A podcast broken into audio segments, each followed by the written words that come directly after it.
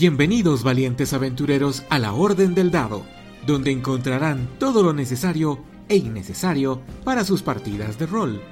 Acérquense al fuego con su bebida favorita, relájense y acompáñennos.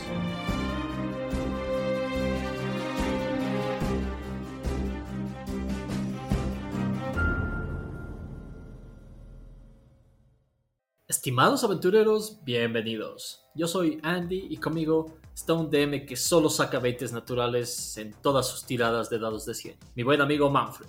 ¿Por qué en los de 100, en los de 20 también? Nosotros somos la Orden del Dado y hoy hemos vuelto con aún más razas para ustedes. Para este cometido, hoy hemos ojeado un poco el fascinante trabajo de uno de los legendarios historiadores de los Reinos Olvidados, Bolothamp Gedam o Bolo para sus amigos, y su excelente guía de Bolo de los monstruos. Birlilan ni siquiera se dignó a mirar al ladronzuelo que suplicaba a sus pies. Su vida ya estaba condenada.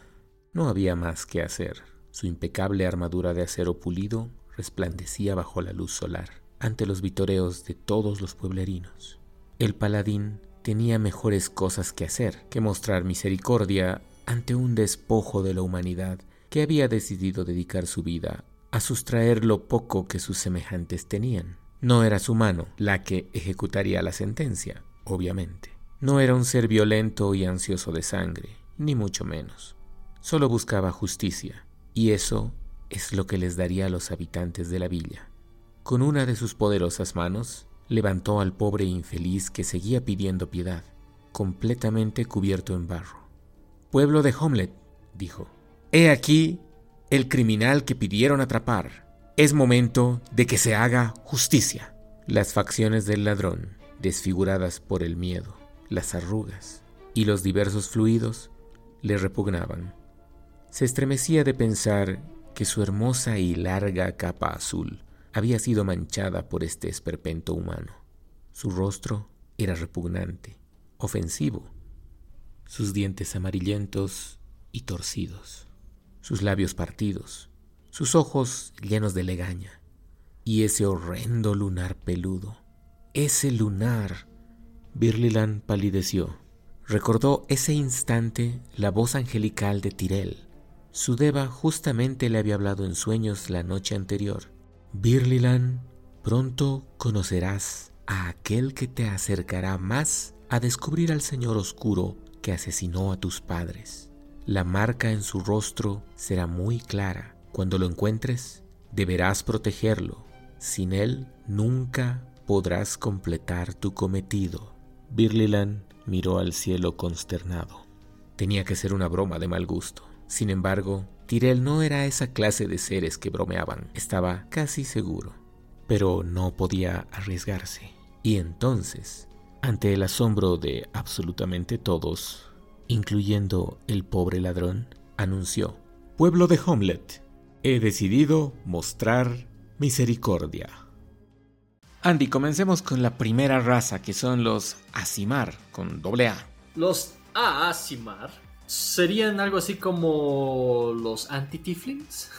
Eh, sí, podríamos decir que sí son, porque pues llevan en sus almas la luz de los cielos. Descienden de humanos, pero en este caso son algo más divinos, no demoníacos ni diabólicos como los Tiflins, han venido a este mundo para ser los campeones de los dioses, y sus nacimientos son aclamados como eventos benditos. Y me quedo con los Tiflins. en general los Asimar me parecen un poco demasiado muy poderosos, no sé si es que estás de acuerdo conmigo. Es como que dijeron, ya tenemos a los elfos, pero pongamos los elfos como Tolkien los ve. y ahí están los Asimar. Y creo que son peores que eso, ¿no? Porque tienen hasta volar. Tienen hasta volar. Bueno, algunas de sus subclases. Em, antes de que nos adentremos más a los Asimar, eso me parecía eh, un poco curioso, un poco triste, aquí en la guía de monstruos de Bolo, que aparte de los Asimar, ninguno de las otras eh, razas de las cuales vamos a hablar tiene subclases son bastante mundanos y únicos cada uno, pero no hay variedad, como teníamos seis clases de elfos, tres clases de, enanos, dos clases de medianos. Y eso a mis ojos los hace ver como otra variedad de elfos. En general, sí, los Asimar parecen ser elfos mucho más poderosos que no necesitan realmente adherirse al estereotipo de elfo, eh, sino más bien a algo más divino y algo más celestial, ¿no? Bueno, en el libro nos dicen lo que te había dicho, ¿no? Que son enviados de, los dioses. Suena muy ñoño para mi gusto. Bueno, cada quien tiene sus gustos. No los voy a juzgar si se hacen asimares. Para mí, son bastante ñoños. Dicen que desde temprana edad reciben visiones y orientación de entidades celestiales a través de los sueños. Estos sueños les ayudan a dar forma a su personalidad, les otorgan una sensación de que su vida tiene un propósito, les dan un deseo de justicia. Los siento un poco marionetas en ese sentido y como que mm, muy orientados a hacer cierto tipo de clases. Ahora, eh, esos sueños y esas visiones eh, son enviadas por un ángel, ¿no? Que es un deva. Eh, este ser angelical, como vos dices, los orienta, los guía. Uno pensaría que absolutamente todos los Asimar están siempre comprometidos a ser clérigos, paladines o héroes de la luz, ¿no? Sin embargo, hay variantes que no necesariamente los llevan por ese camino. Pero veremos, a un nivel de juego, ¿qué es lo que nos ofrece hacernos un personaje Asimar?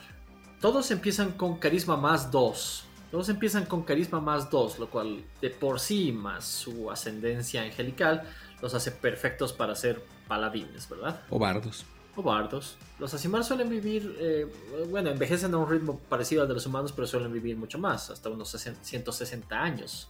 Bueno, en el alineamiento podríamos decir que la mayoría son buenos. No creo que haya uno malvado, pero en el libro dice que pueden ser neutrales e incluso malvados.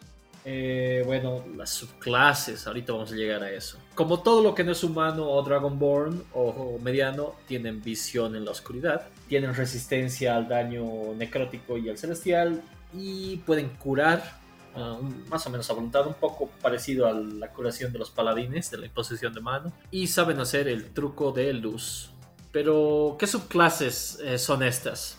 Tenemos el protector, que es el Asimar usual, que tiene un extra de más uno a la sabiduría. Y es el que vos eh, comentabas, ¿no, Manfred? El que puede eh, volar. Tiene una velocidad de vuelo de 30 pies por 10 turnos o un minuto. Mientras está en ese modo de alma radiante que se vuelve eh, luminoso, le crecen alas y Dios mismo le dice, eres mi enviado especial. Puede hacer mucho daño, puede hacer tanto daño como su nivel a cualquier ataque que él decida hacer. Bien overpower, ¿no? Un poco sí, un poco sí. Esa es una, esa es una característica de todos los Asimar, no importa cuál es la subclase. Lo que cambia es el extra, ¿no? El protector puede volar. Veremos qué puede hacer el Asimar azote o Scourge. Tiene una mejora característica de la constitución en uno. Que siempre es más útil. Sí, medio que yo lo puedo perfilar a tanque por eso, pero veamos. Los Asimar Azote ah, no solamente reciben la luz divina desde arriba, sino que estallan en una explosión de divinidad, como si no pudiesen contener todo lo sagrado que tienen dentro. y empiezan a brillar en una luz de 10 pies, bueno, un poco más, luz tenue. Pero si es que tienes la mala suerte de estar parado en esos 10 pies iniciales, eh, vas a quemarte. y ese daño es básicamente un daño eh, igual a la mitad de su nivel. Nada mal. Nada mal. Eh, creo que no tiene tirada de salvación. no, no lo especifica en el libro al menos. Y obviamente mientras está en eso, cada turno puede dirigir un ataque al que se le suma su nivel en daño. El Asimar caído.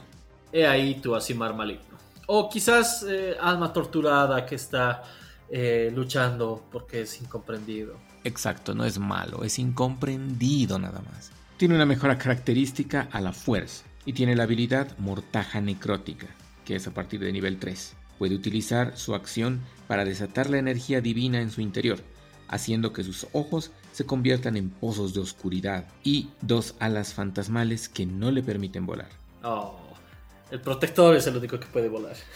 Debe se tiene la pinta de las alas esqueléticas. E-, extremadamente mm, emo gótico. no tengo alas esqueléticas, pero no las puedo usar para volar. Pero mírenme, mírenme y tiemblen.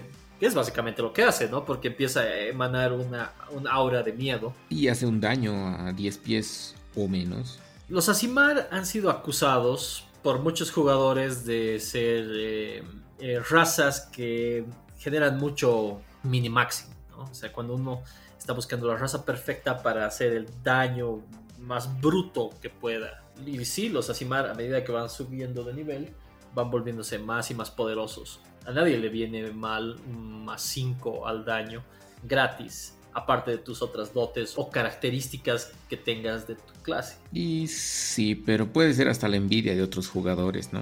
Sí, en sí, yo creo que si es que realmente quieres jugar con un personaje angelical que tiene una misión y todo eso, son una buena alternativa. Pero creo que es una mala idea usarlos solamente porque has encontrado en internet la combinación perfecta para maximizar tu daño y opacar al resto de tu party. Muy de acuerdo, Andy. Pero bueno, eh, quizás tenemos eh, fanáticos de los Asimar, que son en general eh, una raza que tiene muy rico trasfondo y que puede ser explotado para crear historias interesantes. Siempre y cuando no te encasilles en la típica de, ah, sí, fui mandado para encontrar la espada sagrada porque es mi misión. Mm, bueno. la luz cubría a Falet luz salvaje. Era un bello día y estaba dispuesta a aprovecharlo. Asumió su usual forma de humana de cabello carmesí y ojos verdosos que tanto llamaba la atención en el pueblo. Las primeras veces trataba de pasar desapercibida. Ropas más conservadoras, cabello corto y más oscuro, menor estatura y sobre todo una actitud mucho más callada y tímida. Pronto, sin embargo, aprendió que habían formas que llamaban más la atención de los machos humanos y que si sabría utilizarlo, su paso por el pueblo sería mucho más fácil. A Falet realmente no le importaba la atención, regalos o salamerías de estos. No era una niña tonta con sueños de amoríos y aventuras. Ya no. Su trabajo era mucho más importante y merecía toda su atención. Todo lo demás era irrelevante. Ok, me rindo. Eres bastante buena. ¿Qué eres? dijo la voz de un humano que le sacó de sus meditaciones. Sin darse cuenta, ya había llegado al pueblo, y al parecer alguien la estaba esperando. El humano no era de los más apuestos o jóvenes del pueblo, pero lo reconoció por su sonrisa, que siempre brillaba en la taberna. Recordó que siempre la miraba y le prestaba atención, pero no era de los que ayudaban mucho. Disculpe, dijo ella. Debo reconocerlo, dijo él. Tu disfraz es impecable y debo aplaudir tus técnicas. Con esas medidas y esas ropas, es muy evidente que pocos vayan a realmente cuestionar tus motivos. Has sido cuidadosa de no meterte con el esposo de nadie. De hecho, no hay ninguna historia sórdida sobre ti, excepto las que cuentan algunos bocones, y son fácilmente desmentibles. Pero para el ojo entrenado, has cometido errores. No duermes en el pueblo, Siempre vistes las mismas prendas. Tu cabello ha cambiado de color. Nunca nadie te ve comer. Debes tener más cuidado, muchacha. Eres una muchacha, ¿no? Falet, horrorizada, decidió que no había caso en disimularlo. ¿Qué quieres? dijo defensivamente. Wow, tranquila, dijo él. No quiero causarte ningún daño, ni mucho menos. Pero mis amigos y yo andamos buscando al quinto integrante para una aventura. Y necesitamos a alguien que sea bueno con la magia. ¿Estarías interesada? No, tengo cosas que hacer, dijo ella, mucho más importantes que ir a explorar calabozos. Pensé que dirías eso, dijo el humano, por eso tengo algo arreglado. ¿Qué te parece si hacemos una generosa donación a tu nombre que cubra tu em, trabajo, al menos hasta que vuelvas? Unas 10 piezas de oro serían suficientes para al menos un año. ¿Diez piezas de oro? ¿De verdad donarías tanto?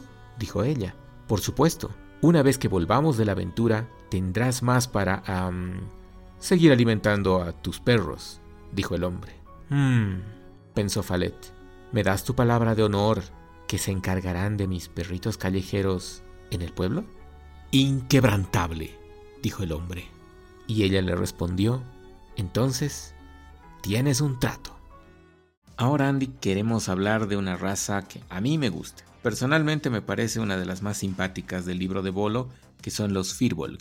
Los Firbolg eh, son una raza bien popular. Cuando estaba por salir el manual de Bolo, todo el mundo decía, por fin, por fin hay una raza que tiene más dos a la sabiduría. No hay otras, o por lo menos no habían otras en, este, en ese momento. Y tienen que acordarse que todavía no había salido el manual del caldero de todo de Tasha, donde podías ponerle más dos a la sabiduría, lo que quieras. No, estas eran las reglas de ese entonces. Este era el único bicho que podía tener más dos a la sabiduría. Pero hasta ahora, Andy, hemos hablado de criaturas relativamente populares dentro de la cultura, pero creo que pocas personas e incluso algunos jugadores no saben cómo luce un Firbolg. Bueno, los Firbolg son como pitufos, pero se van por el otro lado porque son gigantes. Bueno, casi gigantes, no son eh, parientes cercanos de los gigantes.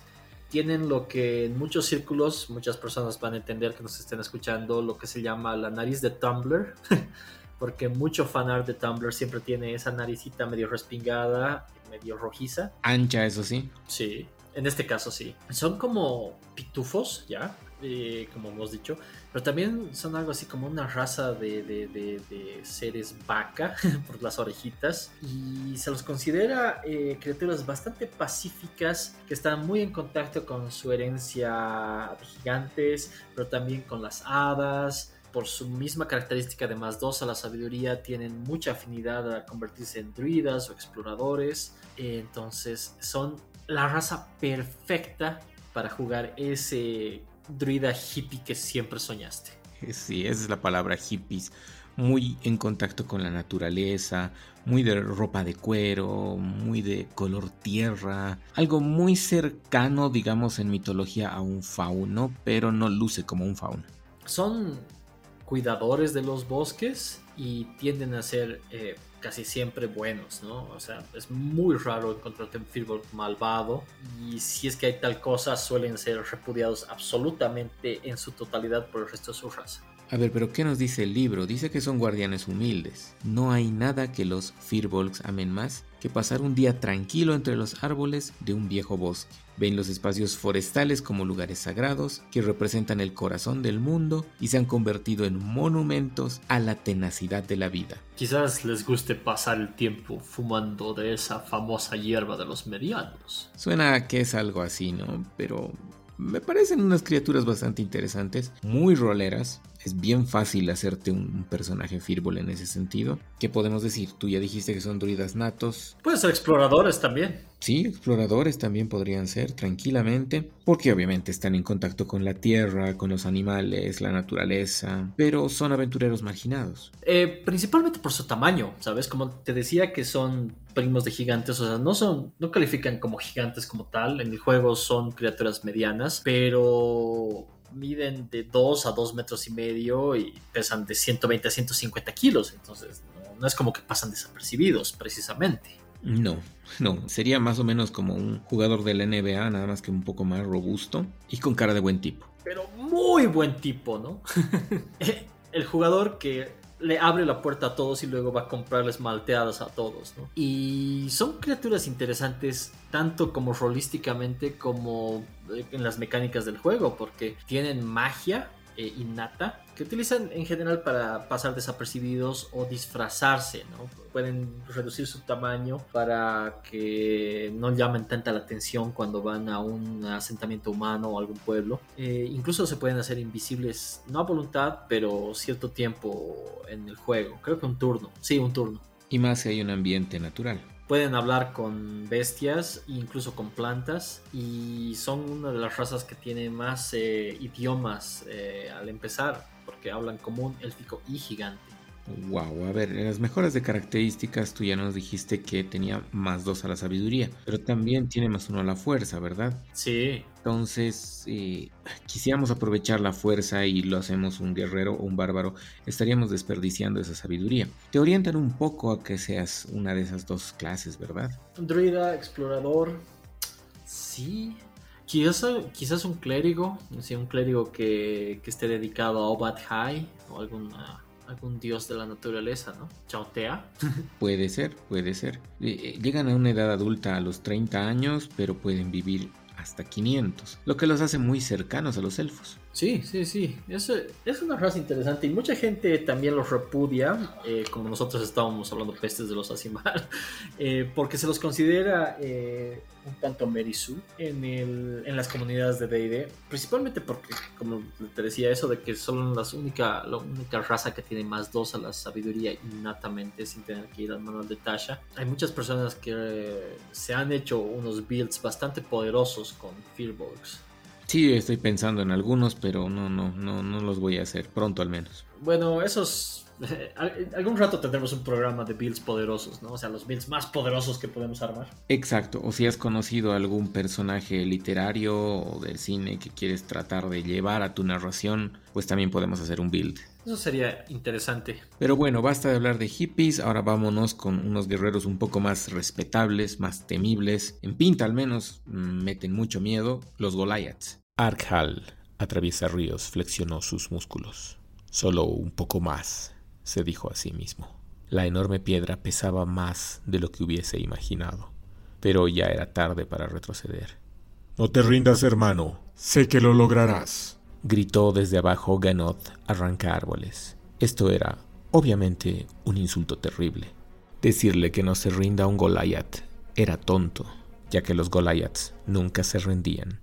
El solo hecho de asumir que Arkhal necesitaba el apoyo de alguien para completar su misión de que alguien temiese que Arghal no la complete era tremendamente ofensivo.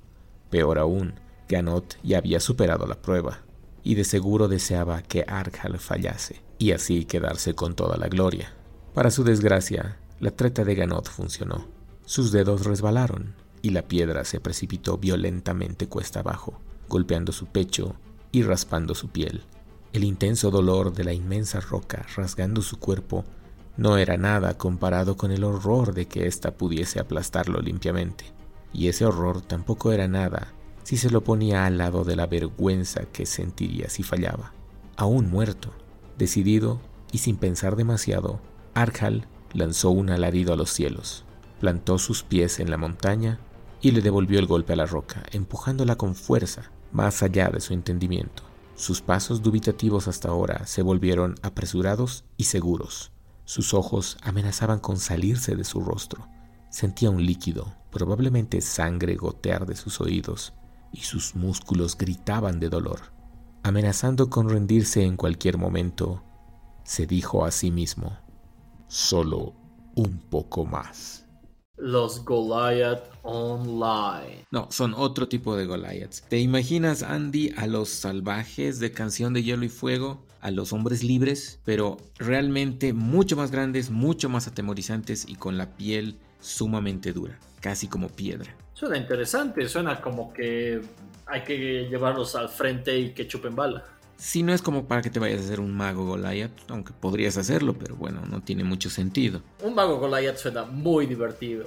sí, pero estarías desperdiciando su más dos a la fuerza y más uno a la constitución. Sí, definitivamente que vayan adelante. A ver, ¿qué me dices de los Goliaths? Eh, me gustan, me gusta mucho porque es una alternativa a jugar semi-orco los stats básicamente son los mismos, ¿no? Me gusta porque es una cultura de una tradición mucho más eh, marcial y competitiva, ¿no? Los Goliaths tienen esta característica de que siempre tienen que demostrar que individualmente son el mejor.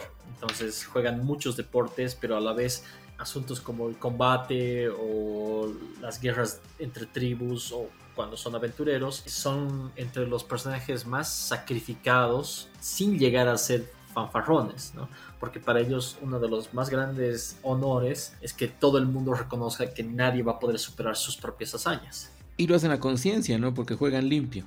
Siempre.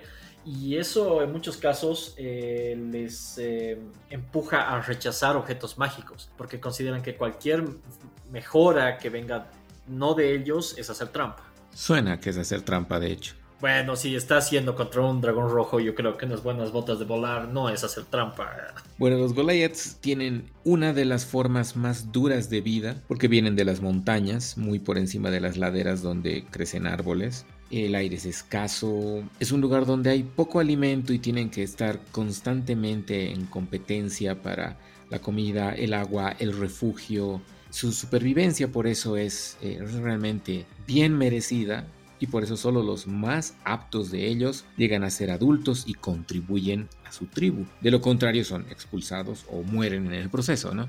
Definitivamente, los Goliaths tienen que probarse a sí mismos tanto como sobreviviendo en sus tierras natales como cuando se van de aventura. E, en edad, vámonos con que llegan a la edad adulta como a los 20 años, muy parecido a los humanos, y viven menos de un siglo. Diríamos que son muy parecidos a los humanos. Aunque siendo Goliath, yo creo que pocas veces van a llegar a, a más de los 20. sí, bien difícil. Son enormes. Son enormes y también tienen lo que es la fisonomía poderosa, ¿no? Que les permite cargar el doble de lo que una criatura mediana podría. Tienen la resistencia de piedra que les sirve para ignorar lesiones. Cuando reciben daño pueden emplear una acción para lanzar un dado de 12 y eso se añade al bonificador de constitución. Al número obtenido se le reduce el daño de dicha cantidad. Eh, me parece que es bastante poderoso eso. Sí, te puede salvar la vida y puede evitar que el golpe que te acaba de llegar sea letal. En general, los Goliath me gustan mucho como personajes rolísticos y porque no me parecen demasiado desequilibrados, me parecen justos y he tenido el placer de conocer buenos Goliaths en, en algunas de mis partidas. Son interesantes, pero personalmente no me convencen tanto. Los veo un poco sin sabor, un poco toscos, un poco que no hay muchas posibilidades, ¿no? Eh, como que no es un personaje que vaya a tener muchas capas, muchas dimensiones. Es como que, bueno, sí, soy honorable, sí, no voy a hacer trampas, sí, pego duro y, es todo. Yo creo que si lo juegas de una manera más eh, humorística, o sea, como que tomando todo eso de la honorabilidad y cosas como que no están en serio, sino más eh, chusco, pueden ser buenos. Imagínate algo así como Drax el Destructor. Sí, y es, un, es un personaje que no me gusta tanto, al menos en el cine. No leí muchos de sus cómics, pero en el cine al menos no me gusta mucho. Pero, eh, ¿cómo le pondrías humor? Como que para no hacer trampa voy a tumbar la puerta de mi cuarto en la posada. Claro, o algo así. Porque una llave es hacer trampa. Eh, es que eh, ahí en la exageración está el sabor. Y bueno, cada quien con sus gustos. De momento me sigue gustando el Firbolg. ¿Comerlo? preguntó Olatz. El gigantesco hombre lagarto infló su cresta de manera amenazante mientras sus lechosos ojos miraban con una inquietante hambre fría al piel suave que habían atrapado.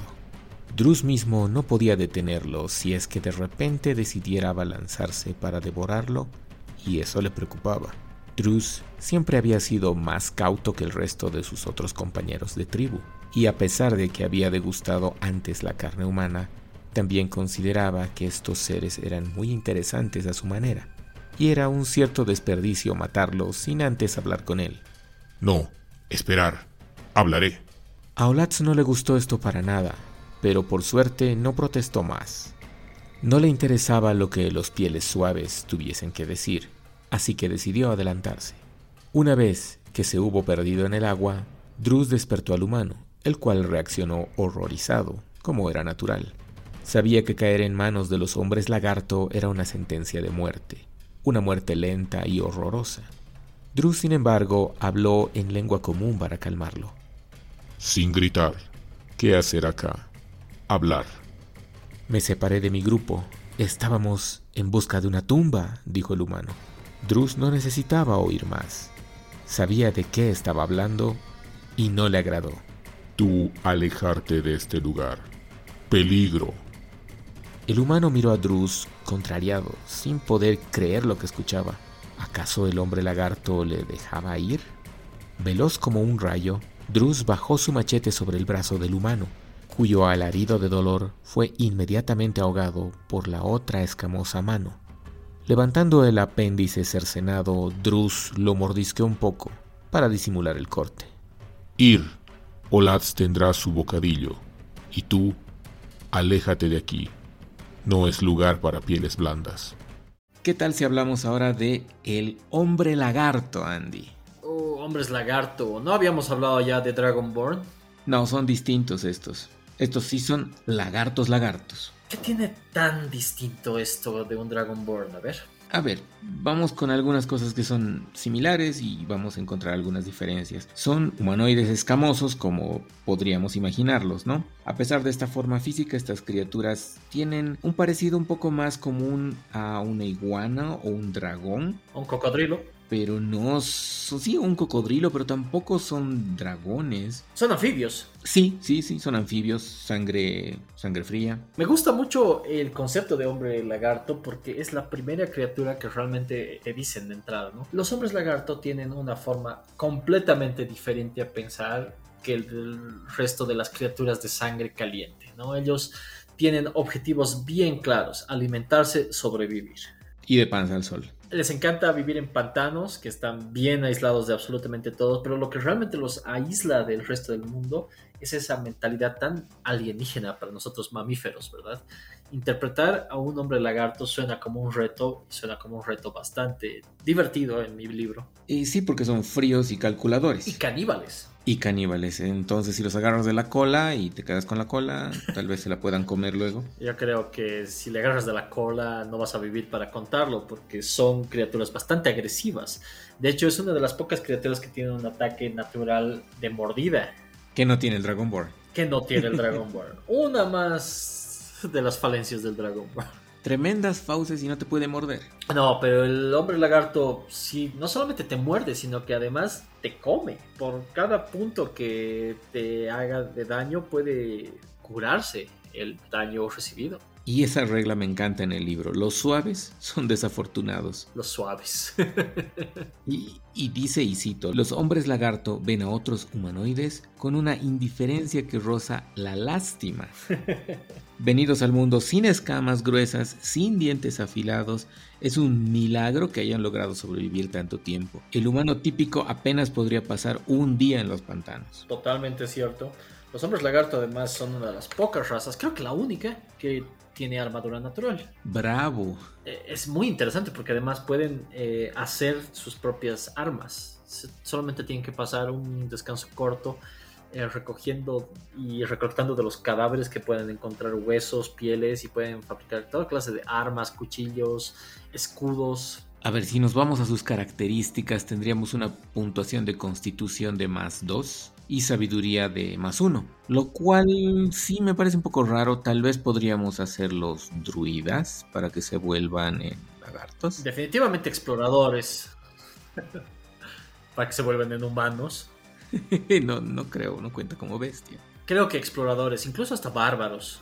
La sabiduría no ayuda mucho, pero esa constitución se, creo que va más explorador mi, mi, apuesta. Sí, definitivamente, ya que como exploradores eh, tienen esa, esa capacidad todoterreno que les da el que puedan, el que tengan una velocidad de nado y sean anfibios. Parece una raza muy interesante con muchas posibilidades, pero un poco difícil de integrar a un grupo ya conformado de humanoides más tradicionales, ¿no? Puede ser llevado con un poco más de humor, creo yo, que el Goliath. Me parece que puede encajar bien y puede ocasionar bastantes situaciones graciosas, especialmente por las habilidades que tiene, ¿no? Como el mordisco que tú decías que hace un dado de 6 más su bonificador de fuerza al daño. En realidad sí me parece una raza bastante poderosa. Y le puedes poner más armadura, ¿verdad? Eh, no se apila con la eh, armadura natural, se, siempre se toma el valor más alto. Tendría que ser mágica. Eh, sí, pero igual no se apila con la armadura natural por asuntos de balance, ¿no? Más que nada para que...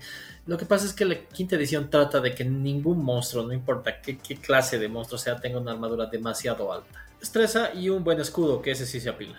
¿Y tal vez una capita? Sí, sí, sí, eso sí. Una buena capa de protección más 3. Más 3, wow. Con un más uno yo ya estaba feliz. Hasta ahorita creo que es mi segundo favorito. ¿Sigues con los Fearbolgs? Sí, me gustan mucho. Mira, pajarraco, no tengo tiempo para tus adivinanzas. Vas a hablar. rugió Marmar muerde cadenas. El Kenku amarrado contestó en una melodiosa voz femenina. No sé de lo que habla, milord. Marmar exasperado pateó un barril. Naya la elfa probó suerte. Disculpe, señor Kenku. Nosotros no queremos hacerle daño, pero necesitamos saber qué pasó con nuestro amigo. ¿Amigo, dulzura? Nadie en este mundo tiene amigos. Ya basta. Hemos estado un buen rato ya. ¿Quién te crees, pajarraco? Y el Kenku dijo: ¡Yo soy un pollo march! Eh, vamos eh, con una de mis razas menos favoritas, pero no necesariamente porque no me gusten, sino porque tienen un detalle que les hace en mi libro completamente injugables. ¿Los elfos? Los Kenku. Los Kenku, sí, esa raza tan extraña. Los Kenku, eh, o sea, confesión, toda mi vida desde que, los, desde que he tenido conocimiento de que existía una raza de pájaros que no pueden volar y que se visten con capuchas como si fuesen eh, skaters, he querido jugar un Kenku. Eh, eh, han habido por lo menos unas tres sesiones, aventuras en las cuales estaba a punto de hacerme un Kenku, ya estaba todo hecho y me he desanimado. Principalmente porque son injugables, a no ser que llegues a una especie de acuerdo con tu DM en el cual su defecto fatal de raza no sea tal. Puedes jugarlo normal. ¿A qué me refiero? Y esto se debe a una habilidad, que en realidad en mi libro es una maldición, llamada imitación. Los Kenku pueden imitar cualquier sonido que hayan escuchado, incluidas las voces. Y esto los hace excelentes espías. El problema es que solo pueden hacer eso. No pueden hablar ninguna clase de idioma. Solo pueden comunicarse repitiendo frases o sonidos que hayan escuchado antes. Un infierno para el DM y para el jugador. Mi idea de jugar un Kenku era escuchar atentamente absolutamente todo lo que el DM y mis compañeros de juego digan, anotarlo y esperar que se dé la posibilidad de que algún rato alguien eh, haga una pregunta donde pueda utilizar alguna de esas frases. Lo siento, pero no. No, terrible, terrible, súper irritante y para eso mejor juegas con una rana fónica más, ¿no? Para escribirlo todo y que lo diga. Y no, no, no, no, no, me parece súper exasperante. No sé si a otros les da ansiedad, pero realmente yo siento que este personaje no lo podría manejar ni como compañero, ni yo jugando con él, y mucho menos yo narrándolo. Creo que lo mataría en la segunda sesión. Ahora, hay dos formas de jugar el Kenku que son viables. Eh, ¿Sabes cuáles son? A ver, dime, ilumínanos. La primera y la más obvia es jugar un Kenku Warlock irte con pacto del gran dios antiguo de Lovecraft y que te dé la capacidad de hablar telepáticamente. Que de entrada dice que no estás hablando ningún idioma, solamente estás transmitiendo eh, pensamientos que los demás oyen. Entonces eso salta mucho la incapacidad de hablar un lenguaje normal. Ya, pero ¿qué sentido tendría? Para eso juego con cualquier otro personaje. Estás jugando un pollo gigantesco. Ese es el sentido, jugar un pollo. Soy un pollo March. Y ahí me voy a la segunda parte de, eh, mi plan para jugar un Kenku. Juegas un Kenku y todo lo que dices son frases de los Simpsons. Porque todo el mundo sabe frases de los Simpsons. nunca vas a tener, nunca te vas a quedar sin palabras. Sí, pues tienes que tener una mente muy audaz para todo resolverlo con frases de los Simpsons. O sea, está bien, hay fanáticos, yo sé, yo me considero uno bueno, pero no tan bueno. Y es triste porque, como te digo, es, si es que han visto la foto de un Keku, son las criaturas más divertidas del mundo. Son, son, cuervos con capuchas que, que, andan como si el mundo les debiera todo, porque básicamente eso es lo que son. Me parece que están sacadas de una película animada de Disney, creo que es eh, Robin Hood. Parece Robin Hood. Sí, ni siquiera los cuervos, porque es el mismo Robin Hood que se disfraza de cuervo. He visto unos cosplays de Kenkus que sí me parecían muy, muy pintudos, pero al menos el del libro no me inspira mucho. Hay, hay fan art bien bueno en todo lado. Pero a ver, hablaremos un poco de, de sus estadísticas en el juego, para ver si es que hay algo más interesante aparte de sus debilidades gigantescas, ¿no? A ver, destreza más 2 y sabiduría más 1. ¿Qué te haces con eso? De entrada. Bueno, destreza más 2 siempre va bien para un pícaro, ¿no? Pero esa sabiduría más 1 está medio desperdiciada ahí. Explorador. Ya, explorador. Explorador. Viven 60 años y la madurez a los 12. Se reproducen por huevo, me, me imagino, ¿no? No creo que sean mamíferos. Eh, sí, para nada. Aunque no vuelen, siguen siendo aves. Ah, hay aves que no vuelan. Sí, los kenku. En la vida real. Mira, eh, esto es muy interesante porque eso de que no vuelan y eso de que no hablan eh, es por una maldición. Lo que pasa es que la leyenda cuenta que los Kenku servían a un gran maestro mágico. David Bowie. Eh, no, David Bowie. David Bowie Bueno, no, creo que no es un mago, era un hechicero. Pero parecen salidos también de... De laberinto. De laberinto, sí, sí, sí. Parecen, parecen criaturas imaginadas para esa película. Bueno, el chiste es que los Kenku eventualmente traicionaron a su maestro, vendieron sus secretos al mejor postor.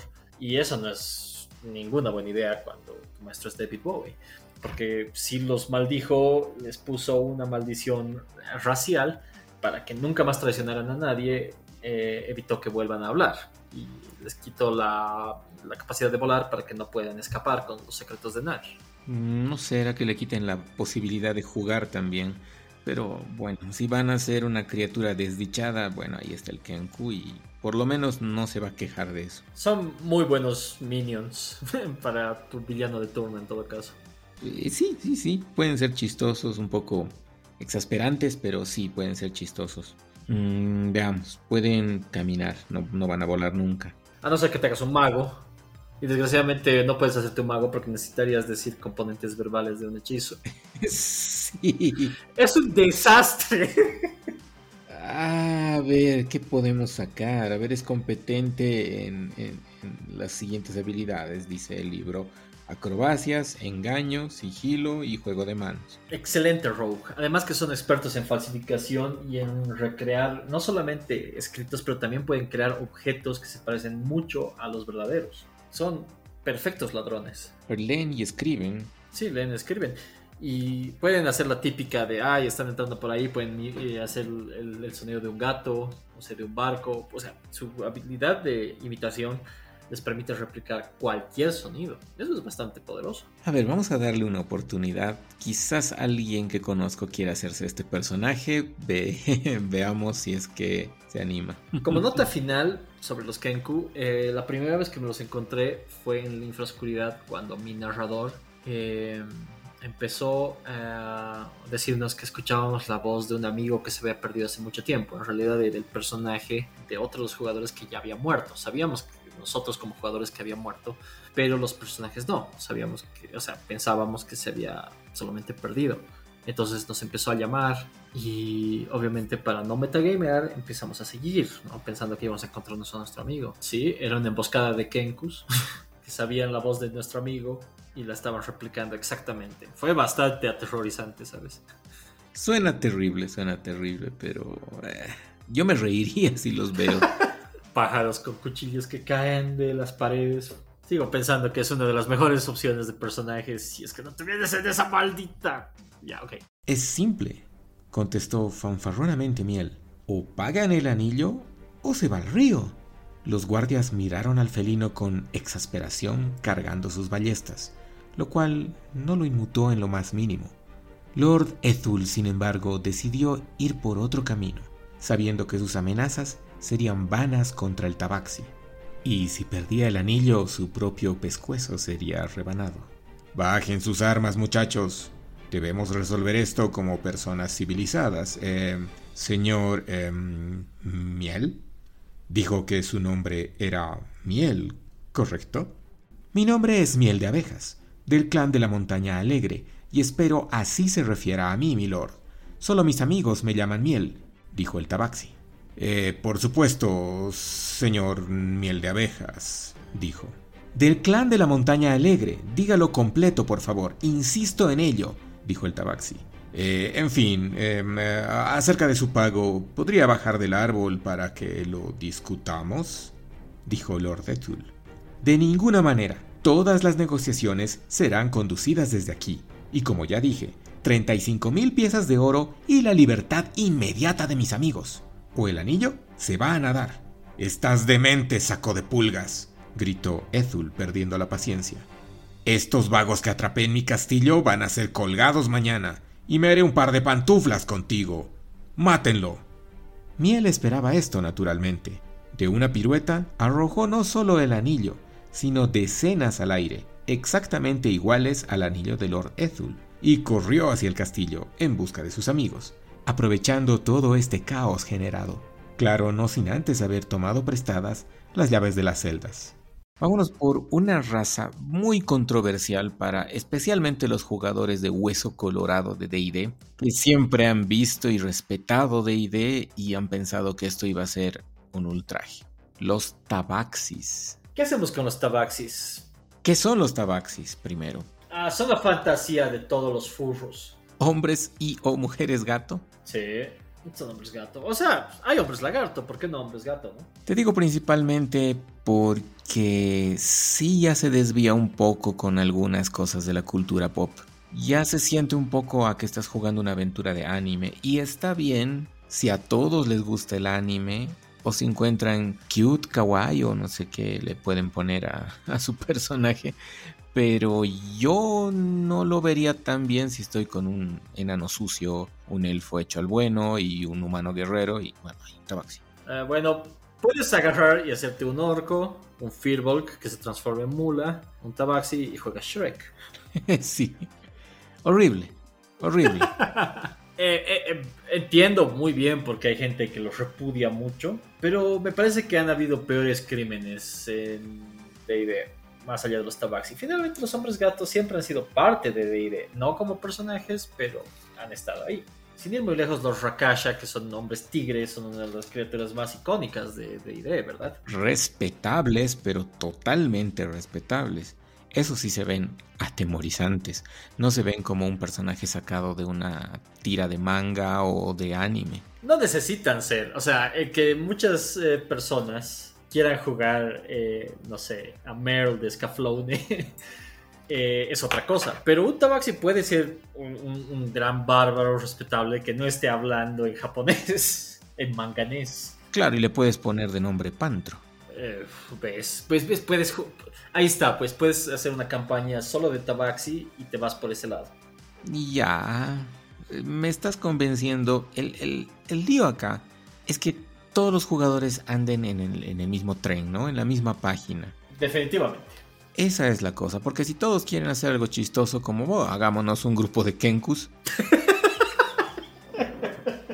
va a ser retrasadísima la, la narración, va a ser realmente la histeria total del narrador. Bueno, háganlo, pero si una persona se está tomando en serio esto y los demás en chiste, creo que tienen que reconsiderarlo, ¿no?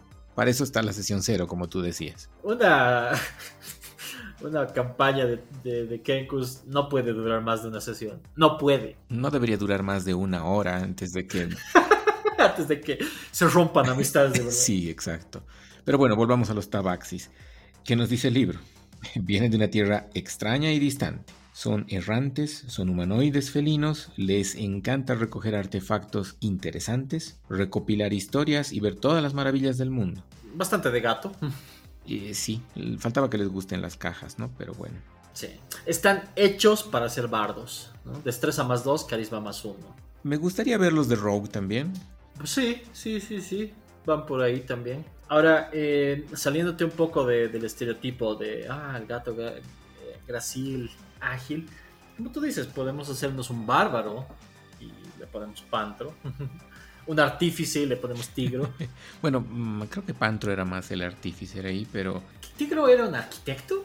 Estoy, mi, Thunder- mi, mi- mi conocimiento de Thundercats está súper oxidado. eh, no sé qué era, pero le podríamos poner como monje acá. Para variar, ven en la oscuridad. Todo el mundo ve en la oscuridad. Ah, Tiene sentido, son gatos, pero el resto debería ser un poco más variado. El único que tiene desventaja ahí es el Dragonborn, el Uma y, el, humano. Y el mediano. Porque, eh, si es que no los hemos dicho aventureros, todas las razas que hemos visto hasta ahorita en este programa ven en la oscuridad. Creo que no hay ninguna que no lo haga. Vámonos a la edad del tabaxi, como humanos. Como humanos, básicamente. Eh, sería bueno que solo sean 12 años. y que pasen el 80% del día bañándose y durmiendo. Son muy ágiles, ah, qué sorpresa. Pero eso les permite moverse a mucha velocidad en ciertos turnos, lo cual es una gran ventaja.